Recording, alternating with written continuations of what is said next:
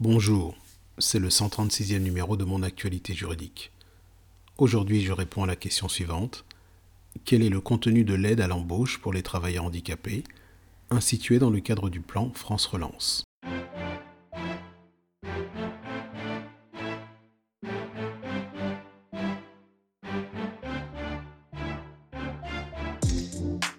Dans le cadre du plan France Relance mis en place par le gouvernement en septembre 2020, un décret du 6 octobre 2020 institue une aide à l'embauche pour les travailleurs handicapés.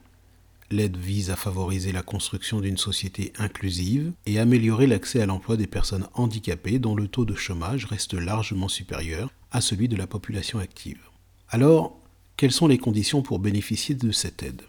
Eh bien, il y a trois conditions cumulatives qui sont relatives à l'employeur, aux travailleurs handicapés et au contrat de travail. Concernant l'employeur, est éligible l'employeur mentionné aux articles L5134-66 et L5424-1 alinéa 7 du Code du travail.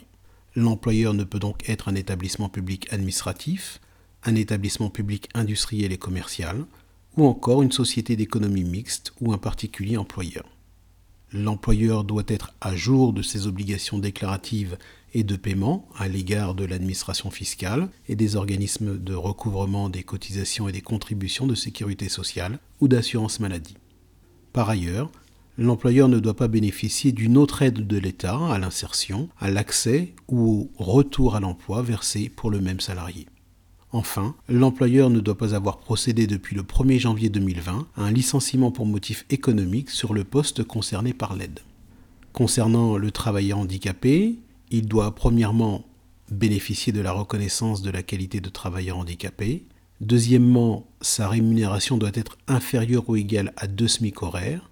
Et troisièmement, le salarié doit être maintenu dans les effectifs de l'employeur pendant au moins trois mois à compter du premier jour d'exécution du contrat. Maintenant, en ce qui concerne la troisième condition, c'est-à-dire le contrat de travail, le travailleur handicapé doit être embauché en contrat de travail à durée indéterminée ou en contrat à durée déterminée d'au moins trois mois.